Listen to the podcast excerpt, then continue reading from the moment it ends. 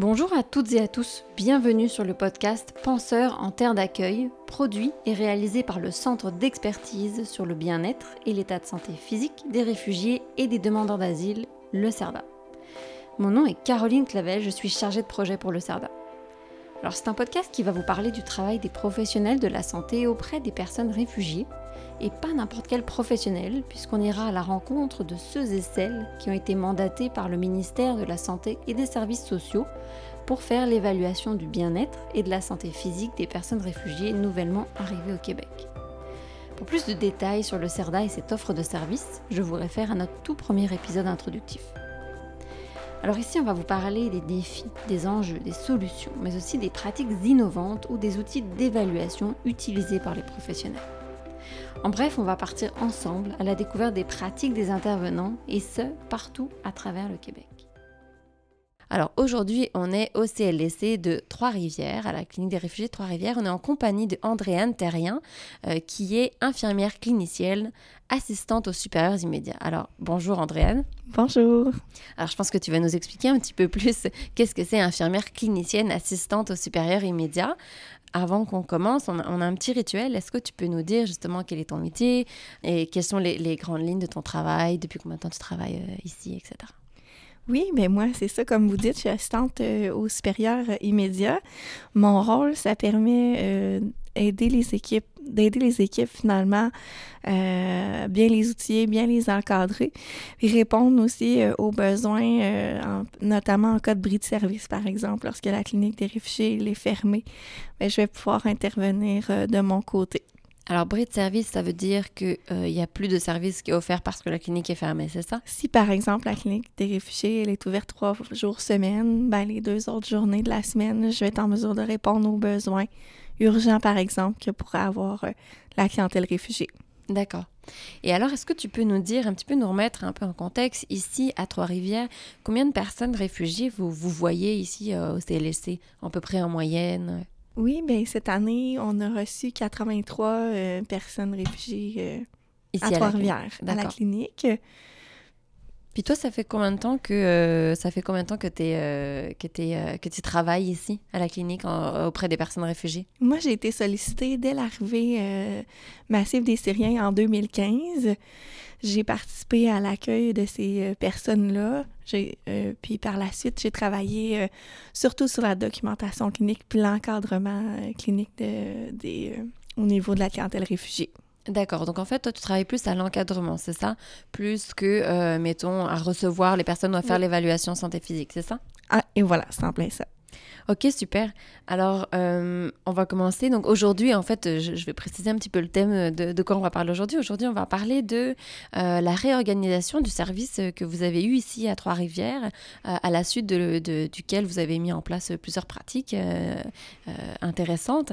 Et puis, notamment, on va parler un petit peu dans une deuxième partie, je dirais, de l'entretien, on va parler de, du réseau régional que vous avez un peu créé avec les autres cliniques, les autres établissements de santé qui s'occupe également de recevoir les personnes réfugiées aux alentours. Et ici, on parle de euh, Drummond et Victoriaville. Donc, voir euh, euh, comment est-ce que Trois-Rivières, Drummondville, Victoriaville, vous avez monté un petit peu ce réseau de collaboration entre vous.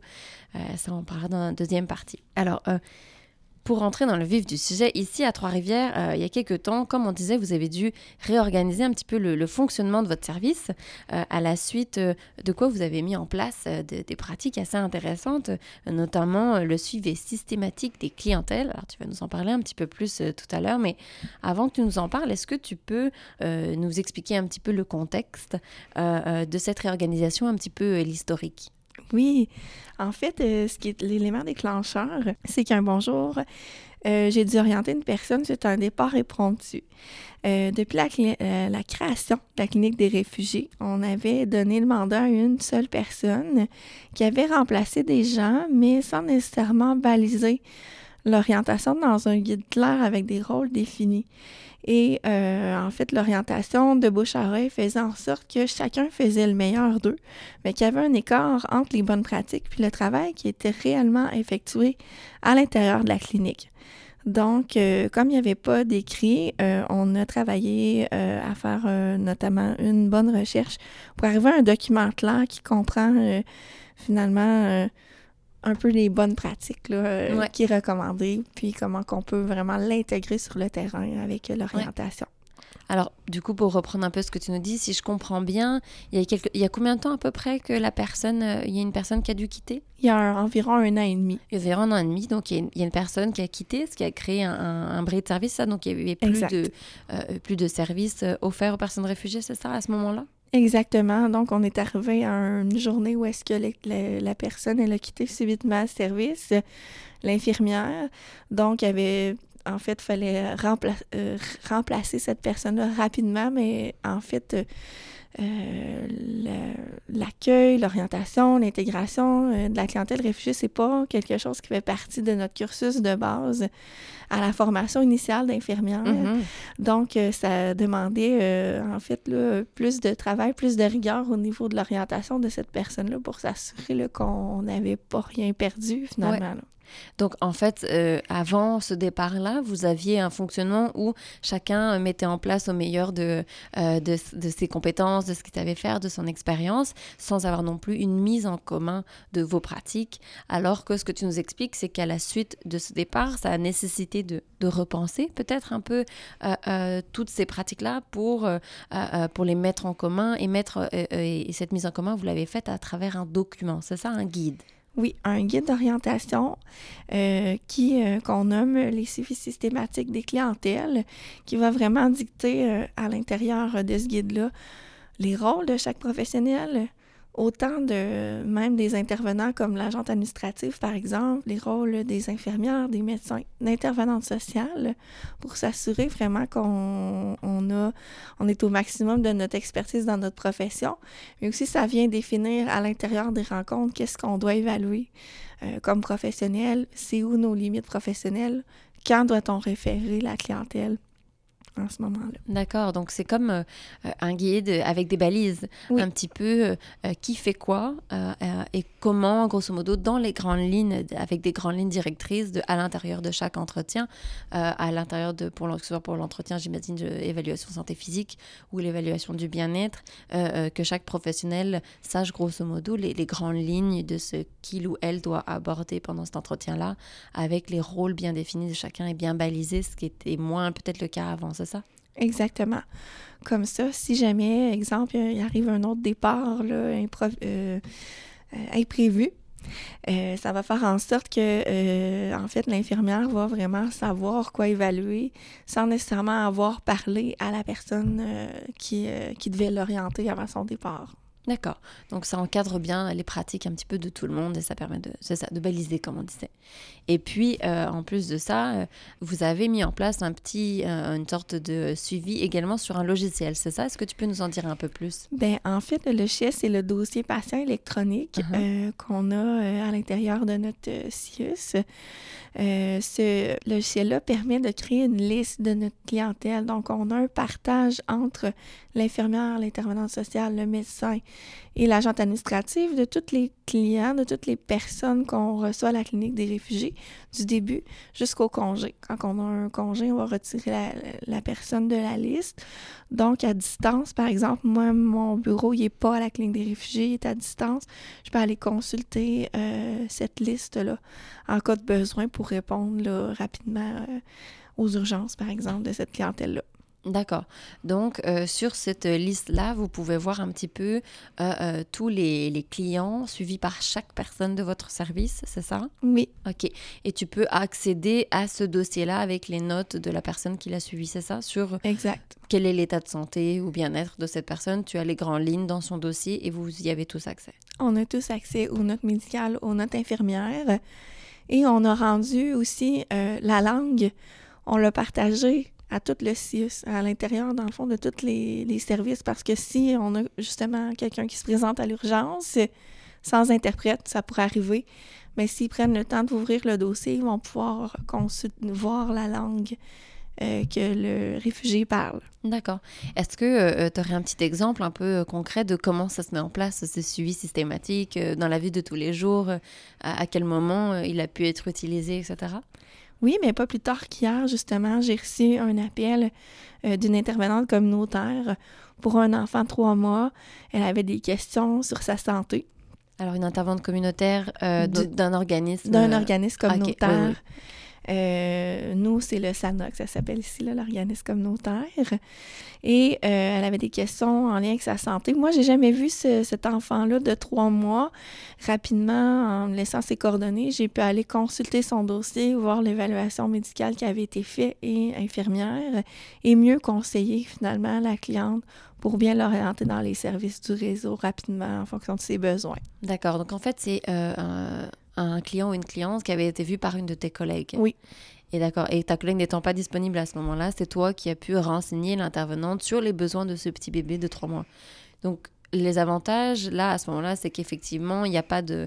euh, il peut y avoir un suivi au mieux pour la personne, si je comprends bien. Il y a moins de délai, ça répond mieux aux besoins de la clientèle dans un temps réel. Euh, si c'est urgent, ben, ça lui permet d'intervenir plus rapidement. Comme la clinique, justement, elle n'est pas ouverte le 5 jours euh, sur, euh, sur 7 ou 7 jours sur 7. D'accord. Est-ce que tu vois euh, d'autres euh, avantages ou même des défis à ce suivi le- systématique de la clientèle, ce, ce- ce que vous avez mis en place? Ben, au niveau des avantages, clairement, ça permet de partager l'information rapidement d'un intervenant à l'autre. On a un partage. On sait aussi c'est qui qu'on suit? Parce que des fois, bon, les gens arrivent, finalement, il y a un problème de santé, puis notre dépistage ne s'arrête pas. Non, le suivi ne s'arrête pas au dépistage. On, euh, les suit des fois sur quelques années euh, jusqu'à temps qu'on règle les problématiques euh, qu'on a dépistées à l'entrée. Donc, ça permet d'avoir une idée de combien, premièrement, de clients qu'on suit, même parce que des fois, ça dure plus qu'un an. Euh, au niveau aussi des avantages, il y aurait euh, justement, si on veut, euh, s'il y a quelqu'un qui quitte, ben rapidement, on peut retrouver l'information au dossier. C'est plus facile. Au Mhm. niveau des inconvénients, j'ai moins pensé. C'est sûr que Y a-tu, par exemple, euh, des enjeux de confidentialité en termes de, des dossiers? Comment vous, vous, vous gérez ça? dans le fond, la confidentialité, on- il y a des enjeux au niveau de la numérisation de base. Ouais. C'est pas plus pour les réfugiés.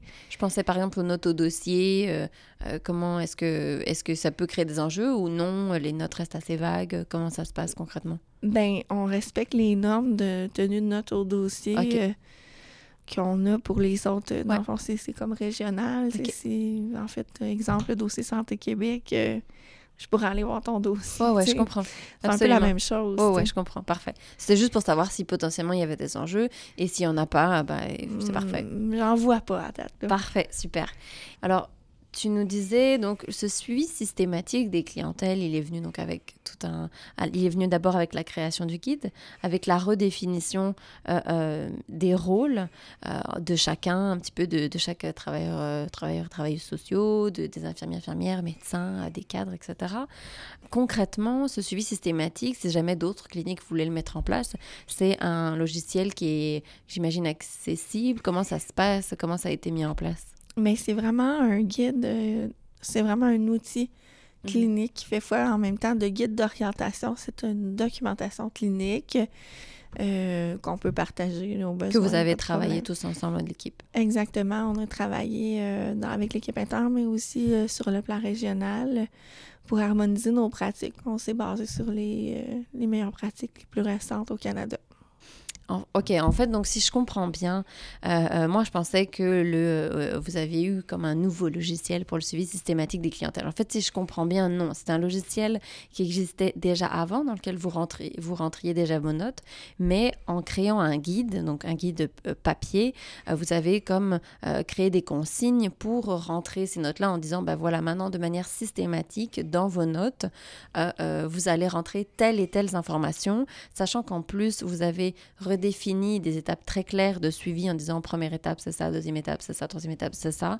Euh, si je comprends bien, c'est beaucoup plus facile pour toi de t'y retrouver à la fois parce que tu es capable de voir exactement où est-ce qu'est rendue la personne et en plus comme vous avez systématisé un petit peu cette prise de notes en disant ben vous rentrez à chaque fois telles informations, c'est beaucoup plus facile pour toi de t'y retrouver d'un client à un autre. Est-ce que c'est bien ça? Est-ce que j'ai bien compris? Oui, voilà. Donc, euh, le logiciel qui est le dossier patient électronique, on l'a utilisé à son plein Donc, on a vraiment créé une liste de toute notre clientèle conçue à la clinique. Ça, c'est une chose. Puis, le suivi systématique en soi, c'est un plan de travail qui dicte la conduite des intervenants, euh, qui vient vraiment encadrer les bonnes pratiques et euh, notamment la rédaction des notes au dossier, qu'on va retrouver dans le, dans le dossier passe électronique. C'est des consignes pour aussi la rédaction des notes au dossier. Exactement. Tout ça euh, compilé dans un guide euh, qui, qui à la fois redéfinit tous les rôles, comme tu nous l'as dit, euh, et en même temps redonne des consignes et puis des lignes directrices, etc., sur comment faire le suivi des notes au dossier et puis quelles sont les étapes de suivi des, des clients. Exactement. On pourrait résumer ça en un plan de travail bien clair, bien défini de quoi, doit-on évaluer? Parfait. En termes de redéfinition des rôles, d'ailleurs, euh, est-ce que tu peux, euh, euh, est-ce que tu aurais quelques exemples, par exemple, de redéfinition des rôles, des rôles qui avaient besoin d'être définis, en quoi ça consistait, par exemple, pour une infirmière ou une travailleuse sociale? Est-ce que tu aurais en tête quelques exemples de comment vous avez redéfini ces rôles, justement? Oui, mais le meilleur exemple, c'est notamment l'infirmière faisait beaucoup de tâches qui pouvaient être faites par l'agente administrative. Par exemple, euh, je sais pas moi, euh, demander des interprètes, faire des mm-hmm. demandes, euh, de envoyer des lettres, ces choses-là. Fait que des fois, ben, ça a permis justement d'optimiser le travail de l'infirmière, qui est vraiment plus pour là pour évaluer la clientèle, puis qui, en fait, aussi, ça a permis de définir vraiment ce que l'agente administrative là, peut faire pour nous aider l'agente administrative aussi euh, trouvait ça bien parce que ça permettait aussi de mieux comprendre c'était quoi son rôle. Parce que des fois, voulant bien faire, des fois l'infirmière n'était pas là, euh, tentait de répondre aux besoins là, de la mm-hmm. en matière de santé. Dans le fond, la collaboration d'infirmières était plus requise à, ce moment-là. Donc ça a permis de, de, clarifier un petit peu les tâches de chacun. Oui. Euh, super. Euh, alors, ce que parmi toute cette réorganisation, on a parlé donc euh, du guide, on a parlé de la redéfinition des rôles, on a parlé de ce suivi systématique des clientèles. ce que j'avais compris aussi, c'est que avant vous aviez des dossiers papier. Oui. Puis là, ensuite, qu'est-ce qui s'est passé avec ces dossiers papier? En fait, c'est ça, c'est qu'on n'avait pas nécessairement de registre de la clientèle qu'on suivait. Donc, pour trouver un, usager, on devait aller voir dans une filière pour voir, euh, bon, là, est-ce qu'on l'a, on est rendu où? C'était papier euh, et c'était numérisé juste à la fin de l'épisode. Donc, lorsque le réfugié avait son congé, c'était là que, après ça, le dossier était numérisé. Quand le suivi était terminé. Exactement. Maintenant, euh, dès la fin du rendez-vous, on envoie nos notes aux archives où on remplit directement les notes à l'intérieur du dossier passe électronique, ce qui fait que le lendemain, le surlendemain, on peut aller consulter de façon électronique le dossier. Ce qui fait qu'à distance, on peut aussi consulter le dossier, comme par exemple, moi, si je suis sollicitée euh, sur un autre site, mais je peux rapidement aller consulter les notes de l'intervenant, que, exemple, du réfugié qui a été vu dans la semaine. D'accord, donc en fait, vous numérisez, vous numérisez systématiquement, décidément tout est systématique maintenant, vous numérisez systématiquement tous vos dossiers. Euh, il n'y a plus de dossiers papier. Il y, en a plus. Exactement, il n'y a aucun dossier qui se retrouve dans le bureau de l'infirmière ou dans le bureau du médecin. Tout est vraiment rapidement euh, retrouvé dans l'ordinateur. Ok, super. Également, parmi toute cette réorganisation, est-ce qu'il y a d'autres choses que vous avez mises en place euh, en termes, par exemple, d'ordonnance collective Est-ce que qu'est-ce que vous avez mis en place peut-être d'autres avec toute cette réorganisation? Oui, mais la réorganisation fait en sorte que, ben, en fait, ça a commencé par la rédaction d'une ordonnance collective régionale euh, qu'on a retravaillée euh, pour mieux répondre aux besoins des infirmières parce que, notamment dans notre région, il y a certains endroits où il n'y avait pas de médecins. Euh, donc, euh, pour améliorer l'autonomie de l'infirmière, pour qu'elle puisse aller euh, un petit peu plus loin dans son intervention. On a fait aussi une ordonnance préimprimée qui est en cours pour le traitement de la tuberculose latente. Et on a fait aussi des notes des notes au dossier communes, en fait, là, qui sont comme qui prédéfinissent davantage l'évaluation qui est attendue, l'évaluation infirmière pour la clientèle réfugiée. D'accord. Donc vous avez euh, euh, créé une nouvelle ordonnance collective avec des balises un petit peu plus claires. Et puis alors, de ce que je comprends euh, dans ce que tu nous dis, puis ça, à ce moment-là, ça nous amène aussi à, la, la prochaine partie justement de l'entretien. Euh, vous avez fait ça, ce que je comprends, cette ordonnance collective, ces notes au dossier en commun, vous avez fait ça de manière régionale, c'est-à-dire que vous, avez travaillé main dans la main avec le, le CLSC de Drummondville qui s'occupait également des personnes réfugiées, le CLSC de Victoriaville qui s'occupe également des personnes réfugiées. Donc tous les trois, euh, Trois-Rivières, Drummondville, Victoriaville, vous avez travaillé main dans la main sur des ordonnances collectives communes et sur un fonctionnement de notre dossier commun. Alors, est-ce que tu peux euh, peut-être nous en dire un peu plus sur euh, justement la nature de cette collaboration? En quoi est-ce qu'elle consiste? Oui, bien, la collaboration a débuté en 2015 à l'arrivée massive des Syriens. On devait créer une ordonnance collective régionale à vitesse grand V. L'expertise de toute la région était vraiment recommandée mhm. pour accélérer le processus. À la base, c'est en fait la directrice adjointe de notre direction euh, qui s'est assurée d'avoir un chef, de, une chef de service avec un mandat régional de cliniques de réfugiés. Donc, cette chef-là, elle, elle est responsable d'assurer un partage de savoir et des bonnes pratiques d'une clinique à l'autre. D'accord. Donc, juste pour remettre en contexte, Trois-Rivières, Drummondville et Victoriaville, vous faites toutes euh, ces, trois, c'est laissé partie d'un même centre intégré de santé de services sociaux, donc un même CIUS, c'est ça? Exact. OK.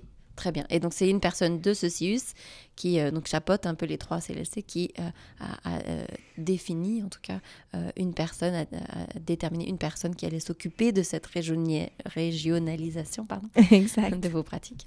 Oui, fait que cette personne-là, en fait, est, est, responsable de notamment nous convoquer en rencontre. souvent, ben, on va soulever les problématiques. Souvent, on les rencontre pas nécessairement juste, exemple, à Trois-Rivières. Des fois, on a les mêmes à Drummondville on va partager aussi nos, bonnes pratiques, nos bonnes façons de faire.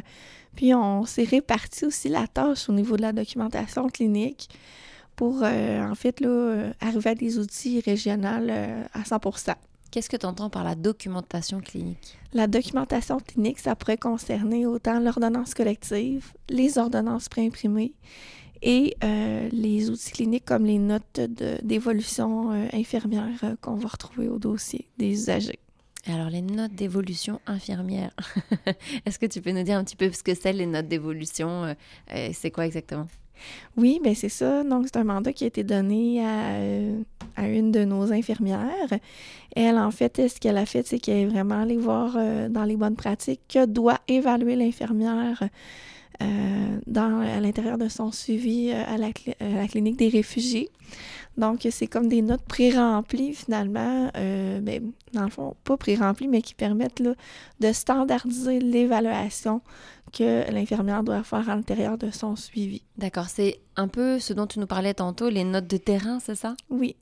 Euh, c'est notes de terrain? oui, c'est les notes qu'on veut utiliser. Dans le fond, c'est des, des notes qui vont vraiment mieux dicter l'évaluation que l'infirmière doit faire. Fait que c'est pas juste des feuilles avec des lignes. Mm-hmm. En fait, ça va vraiment dire, bon, ben OK, première rencontre, on doit évaluer, exemple, on doit faire euh, initier l'ordonnance collective. Bon, fait que là, tout le monde va initier l'ordonnance collective. Ensuite de ça, on va questionner sur euh, la provenance, on va questionner sur les exemples des besoins précis de la mm-hmm. clientèle. Fait que tout le monde va aller colliger la même information D'accord. à ce moment-là. Parfait. OK, donc si je reprends un petit peu chronologiquement, ce que je comprends, c'est que vous vous êtes réunis, euh, vous avez regardé quelles étaient les meilleures pratiques, que ce soit en infirmerie, euh, en soins santé physique. Est-ce que c'était aussi en soins santé bien-être, par exemple? On a commencé par le santé physique, et puis on a été aussi l'intervenante sociale qui fait vraiment plus le, côté bien-être pour qu'elle elle fasse sa partie. Mais je vous dirais que le développement est plus en santé physique présentement. Oui, ça fait tout juste un nom, on rappelle quand même aussi. Donc, vous avez cherché les, les, meilleures pratiques. Euh, ensuite, vous les avez mises en commun. Vous avez euh, donc créé une ordonnance collective commune. Rappelons ce qu'est une ordonnance collective. Ce sont donc les, les grandes lignes directrices euh, données par les médecins pour autoriser les infirmiers et infirmières à poser des actes ou faire des examens, etc. Euh, donc, vous avez créé une ordonnance collective commune et euh, vous avez notamment créé des notes euh, de terrain, des notes ou des notes d'évolution communes. Donc, si je comprends bien, concrètement, c'est un peu suivi systématique des clientèles, en fait, en commun, en fait, c'est ça. Exact. Exactement. On va évaluer les mêmes sous, sous les mêmes balises, finalement. Et alors, pour quelles raisons vous avez mis en place ce, cette mise en commun, cette collaboration? Qu'est-ce que ça vous apporte? En fait, ça permet plein de choses. Ça permet, premièrement, de briser l'isolement. Parce que souvent, l'infirmière ou la clinique, on est toute seule dans un centre. On n'a pas vraiment beaucoup d'aide. Puis on est les seuls à détenir euh, cette expertise-là. Mm-hmm. Mm-hmm. Et euh, ça permet de standardiser le travail, mais de partager aussi les idées innovantes qu'on peut avoir. Par exemple, ah, ben Drummondville a pensé à ça, euh, on pourrait rapporter ça ici à Trois-Rivières, ça serait une bonne idée. Puis on pourrait l'adapter à Victoriaville aussi, tu sais. Fait qu'il euh, y a ça, partager les bons coups. Des fois aussi, on a des défis, des enjeux. ça peut être, par exemple, juste pour un remboursement de médication d'exception, par exemple, pour traiter une certaine parasitose. Mais dans ce temps-là, on va partager les démarches qu'on a fait pour s'assurer de sauver du temps aussi dans nos interventions si euh, ça a déjà été fait ailleurs. D'accord. Donc, en fait, euh, cette mise en commun, euh, si je comprends bien, elle a d'abord répondu à un besoin, le besoin de euh, briser l'isolement des infirmières. De, de, ce que je sais, à Drummondville, il n'y avait pas de médecin, il y avait juste l'infirmière. Donc, il lui fallait un soutien aussi, le soutien qu'elle obtenait de chez vous, je crois. Il y avait, elle avait accès à un médecin à distance. Mais donc, cette pratique, elle est quand même née d'un besoin. et ce besoin-là, c'était de vous soutenir en, dans ces trois cliniques-là parce que euh, chacune individuellement, vous, vous, étiez plus ou moins euh, un peu isolée parfois euh, dans, dans la pratique, c'est ça? Exact. D'accord. et donc, vous avez mis en commun concrètement maintenant, comment ça se passe, votre collaboration? Je veux dire, qui a contacté qui Combien de fois vous vous rencontrez par an? Est-ce que vous vous appelez? Est-ce que vous vous rencontrez? Comment ça se passe concrètement? Bien, euh, c'est vraiment la chef de service qui a le mandat de nous contacter de façon régionale. Dans la dernière année, on s'est vu plus souvent justement parce qu'on avait à compléter l'ordonnance collective qu'on a en commune. On avait aussi à travailler justement sur les outils de notre infirmière et sur l'ordonnance préimprimée.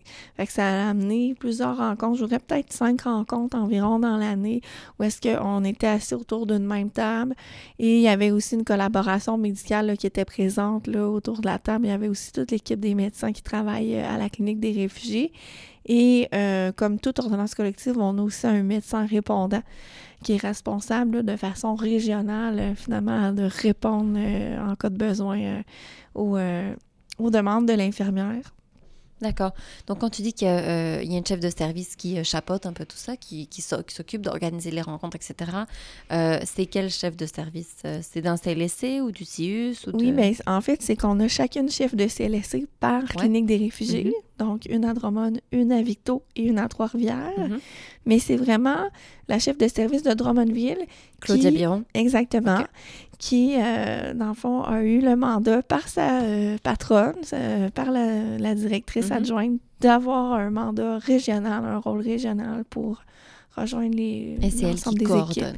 Et c'est elle qui coordonne. Parfait. Et donc, quand vous vous rencontrez, il n'y a pas juste euh, les chefs de service, il n'y a pas juste des infirmières, il y a un peu de chaque corps de métier, donc avec un médecin, mettons avec infirmière, avec une personne plus de l'ordre de l'administratif, et vous rencontrez, vous réfléchissez un petit peu tous ensemble euh, à vous avez notamment cette année en, cinq fois, euh, notamment établir une ordonnance collective solide, euh, j'imagine, adaptée aux besoins de chacun, c'est ça? Exactement. Avec les, les enjeux qu'on a régionaux, comme par exemple, on n'a pas les mêmes médecins spécialistes à Trois-Rivières qu'à Drummondville. D'accord. Fait que dans l'ordonnance collective, il fallait que ce soit clair qu'on euh, ne réfère pas au même médecin, par exemple, au même corps de travail, pour exemple, une, problématique de santé quelconque. Fait qu'il fallait vraiment qu'on se parle sur le plan régional pour s'assurer d'avoir une ordonnance collective réaliste. D'accord. As-tu d'autres exemples comme ça euh, de, de, choses que vous avez dû, dont vous avez dû discuter en groupe pour établir une ordonnance collective qui, à la fois, est commune, mais en même temps répond, répond aux besoins spécifiques de vous trois? Ben oui, exactement. Euh, on a justement l'infirmière de Drummondville qui n'avait pas de médecin. là. C'était nouveau, elle en a un, je crois, mais ça fait des années qu'elle n'en a pas. Donc, euh, c'est certain que elle, pour elle, les références euh, au niveau sur le plan médical, des fois, ben, c'était plus de référer vers en spécialité, par exemple en médecine interne, alors que nous, si on avait un médecin qui était présent à la clinique des réfugiés, ben, on avait l'accès. Euh, fond, à ce médecin-là. Donc, ça dictait que si on n'a pas de médecin qui répond localement, la conduite est de référer, exemple, vers tel spécialiste en cas de telle anomalie de santé, exemple. D'accord, donc c'est très spécifique euh, et effectivement, ça s'adaptait aussi aux besoins qui sont spécifiques à Drummondville. Euh, euh, d'accord, je comprends. Donc il y avait quand même une sorte de, comment dire, j'allais dire de solidarité, mais en tout cas, c'est vraiment savoir comment est-ce qu'on peut s'appuyer les uns les autres, à la fois dans la pratique commune et en même temps répondre, s'entraider en fait dans, nos pratiques. Et euh, donc, tu nous as dit que vous rencontrez cinq fois par an, mais concrètement, si en dehors de ces rencontres-là euh, physiques, tu notes des nouvelles choses à ajouter à ta pratique, ou euh, tu notes que, ah bah tiens, des notes de terrain, il faut rajouter ça, ou dans le guide pour le suivi systématique des clientèles, il faut rajouter ça, ou l'ordonnance collective, il faudrait préciser tel aspect. Comment, vous, comment ça se passe? Comment vous communiquez? Comment, comment ça fonctionne? Justement, le fait de se connaître physiquement fait en sorte que ça diminuer les barrières au niveau, on s'appelle souvent, on se partage toute la nouvelle information par courriel. Souvent, on va la partager justement à la personne qui est responsable, notamment la chef de service, de l'information pour qu'elle s'assure de partager l'information à tout le monde. Fait que plus rapidement, on prend le téléphone ou on envoie des courriels à, nos, à nos collègues à distance. D'accord. Donc, vous appelez concrètement euh, la chef de service de Drummondville qui coordonne ça, donc Claudia Biron. Vous l'appelez, vous lui dites, ben voilà, j'ai pensé à ça, euh, on pourrait ajouter ça à l'ordonnance collective ou ajouter ça aux notes de, terrain. Euh, et c'est elle qui s'occupe de mettre tout le monde informé. Exact. est ce que tu nous dis, c'est que vous que le fait que vous soyez rencontrés physiquement, donc vous connaître, ça facilite euh, votre collaboration et le fait que vous vous appeliez plus facilement, etc.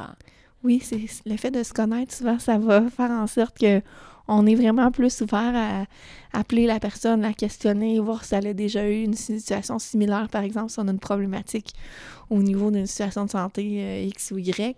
Euh, ça va faciliter la collaboration. on va chercher ça, ça t'est déjà arrivé? Qu'est-ce que tu as fait dans ce temps-là? Euh, on est plus porté à, communiquer plus rapidement. D'accord, donc c'est pas juste même sur l'ordonnance collective ou le, dossier à, améliorer, c'est même pour vous, ça fait presque office de, soutien oui. Euh, dans votre pratique clinique, où vous vous demandez des conseils plus facilement, etc. Exact. D'accord. Et donc avant, donc avant il y a un an, grosso modo, vous connaissiez pas beaucoup, c'est ça? Ben, on s'était vu peut-être une ou deux fois parce qu'on se voit depuis 2015. Mais euh, dans la dernière année, comme on a beaucoup travaillé justement à redéfinir euh, la clinique, s'assurer qu'on a des bonnes pratiques, s'assurer qu'on a des notes au dossier qui sont uniformes, s'assurer qu'on a une ordonnance euh, collective qui répond aux besoins régionaux qui sont différents. Ben, Ce n'était pas le cas avant, du coup. Non, ben c'est parce qu'avant, ça avait été fait quand même rapidement. On avait une demande là, en lien avec l'arrivée massive des Syriens, ce qui a fait que fallait retravailler sur l'ordonnance collective. Et quand on a retravaillé, euh, justement sur le dossier, mais on s'est assuré que ça répondait vraiment aux besoins de toute la région. D'accord. Et tout ça est parti d'une personne qui, euh, de manière imprévue, euh, n'a pas pu continuer son travail. entre autres. Entre autres. mais les, travaux avaient déjà été amorcés du côté de l'ordonnance collective. Mais pour tout ce qui est suivi systématique, baliser le travail, les rôles, bien définir les rôles, euh, on a commencé surtout par les soins infirmiers. Ça, c'était, oui, effectivement, euh, un, des éléments déclencheurs déterminants ici de notre côté. Et alors, euh, j'y repense, tu nous disais que vous vous êtes inspiré des meilleures pratiques pour construire toutes, toutes ces balises-là. comment vous avez su lesquelles choisir ces, meilleures pratiques? Ces meilleures pratiques, elles viennent d'où? comment ça s'est passé? Ben, en fait, il n'y en a pas au Québec encore. Fait que c'est vraiment canadien dans le fond. Fait qu'on a pris les, les, dernières lignes directrices canadiennes les plus récentes. D'accord. La dernière version date de 2011. Là. Qui venait du ministère? On a utilisé euh, les lignes directrices canadiennes les plus récentes. En fait, c'est euh, les Guidelines Evidence-Based Clinical Guidelines for Immigrants and Refugees. C'est, euh, ça a été la dernière édition et de 2011. Et Dr. Potty et Al ont rédiger là, ce document-là qui compte 102 pages. D'accord. Donc, en fait, c'est un article, euh, c'est sous forme de guidelines d'articles, grosso modo, qu'on peut trouver en ligne, c'est ça? Exactement, on le retrouve euh, facilement en ligne. D'accord, donc c'est de Kevin Potty et, et, autres euh, euh, médecins qui ont écrit ces guidelines sur lesquels vous êtes appuyé en particulier pour vos meilleures pratiques. Exactement, ça vient vraiment définir lorsqu'on a soit une personne réfugiée ou une personne migrante, quelles sont les, les mesures diagnostiques, les mesures thérapeutiques à, à, évaluer, quelle évaluation doit-on faire? Ça vient vraiment encadrer un peu la pratique. D'accord, donc c'est assez précis comme guidelines. C'est très précis, oui. D'accord, comme ligne directrice, si on veut utiliser le terme français plus que guidelines. Euh, ok, super. Est-ce que est-ce que tu aurais, pour terminer, est-ce que tu aurais des conseils pour d'autres euh, cliniques des réfugiés, d'autres établissements en santé qui travaillent auprès des personnes réfugiées, des conseils pour elles parce que vous avez créé, donc, si je récapitule, vous avez créé euh, une réorganisation, redéfinition des rôles, euh, un, suivi systématique des clientèles à travers un guide et un suivi systématique. Donc, vous avez systématisé vos prises de notes aussi au dossier et vous avez fait ça en plus de manière régionale. Donc, vous avez créé une sorte de réseau régional entre, les, entre trois cliniques. donc, comment est-ce que tu aurais des conseils pour d'autres établissements s'ils souhaitent mettre en place un, système assez similaire. On rappelle qu'effectivement, vous faites partie du même CIUS, donc du même Centre intégré de services de santé, euh, services sociaux. Mais conseils? Euh? Oui, bien effectivement. Bien définir les rôles, encadrer la pratique de chaque professionnel, ça permet d'éviter euh, les zones grises, bien orienter le personnel, puis surtout s'assurer d'avoir une trace écrite de tout ce qu'on a besoin pour orienter. Parce que souvent, il n'y a qu'une personne en expertise ou très peu de personnes en expertise, puis avec l'enjeu qu'on a euh, de la main-d'œuvre qui est difficile, en fait, là, on a quand même un bon enjeu au niveau de la pénurie, bien, ça permet s'assurer qu'on donne qu'on maintient un service de qualité. Euh, la formation initiale des professionnels aborde très peu ou pas le sujet là, de l'évaluation de la clientèle quand réfugiée migrante. Quand tu dis la formation initiale, c'est toi en tant qu'infirmière, quand tu as, fait tes études d'infirmerie, c'était une formation assez générale. Exactement. Là, il n'y avait pas euh, de sujet, même pas au baccalauréat. Là, il n'y avait pas nécessairement, là, on n'abordait pas les sujets euh, de quoi doit-on évaluer si on a une clientèle migrante ou réfugiée. OK. Donc, ça, c'est un rôle un petit peu qu'on a à l'intérieur de notre clinique. Garder l'œil ouvert aussi sur les bons coups, les bons coups des autres cliniques, les bonnes pratiques qu'on a développées ailleurs. Puis, c'est sûr, là, créer un réseau de partage, ça aide énormément là, à ne pas répéter, dans le fond, le travail qui a déjà été fait dans un autre endroit. Mhm. Donc, euh, pas hésiter à communiquer avec d'autres cliniques. Ce qui me fait penser de mémoire, euh, euh, je crois que vous êtes beaucoup aussi influencé des, des, ordonnances collectives de Sherbrooke ou des pratiques de Sherbrooke. Exactement. Là, pour les ordonnances collectives, on a, on a été chercher ceux de Sherbrooke, ceux de Québec. On a fait une recension des écrits des ordonnances collectives qui avaient été faits sur le plan provincial. Euh, pour euh, vraiment, euh, après ça, construire une ordonnance collective qui répondait bien à nos besoins ici. Parfait. Merci infiniment, Andréane, pour ton temps, nous avoir expliqué un petit peu votre fonctionnement ici à Trois-Rivières et, et, même régional. C'était vraiment très intéressant. Donc, bah, écoutez, je dis à tout le monde rendez-vous au prochain épisode du podcast du CERDA. Merci beaucoup, Andréane. Merci. Merci à toutes et à tous d'avoir écouté cet épisode. Penseur en terre d'accueil est un podcast produit et réalisé par nous, le CERDA, le Centre d'expertise sur le bien-être et l'état de santé physique des réfugiés et des demandeurs d'asile. Pour retrouver notre podcast, en savoir plus sur le CERDA ou découvrir l'ensemble des outils que nous développons, rendez-vous sur notre site www.cerda.info ou sur notre page Facebook CERDA QC. Enfin, si vous avez des questions, des suggestions ou des commentaires concernant ce que vous venez d'entendre, N'hésitez pas à nous écrire à l'adresse courriel qui se trouve dans le descriptif de chaque épisode. Merci.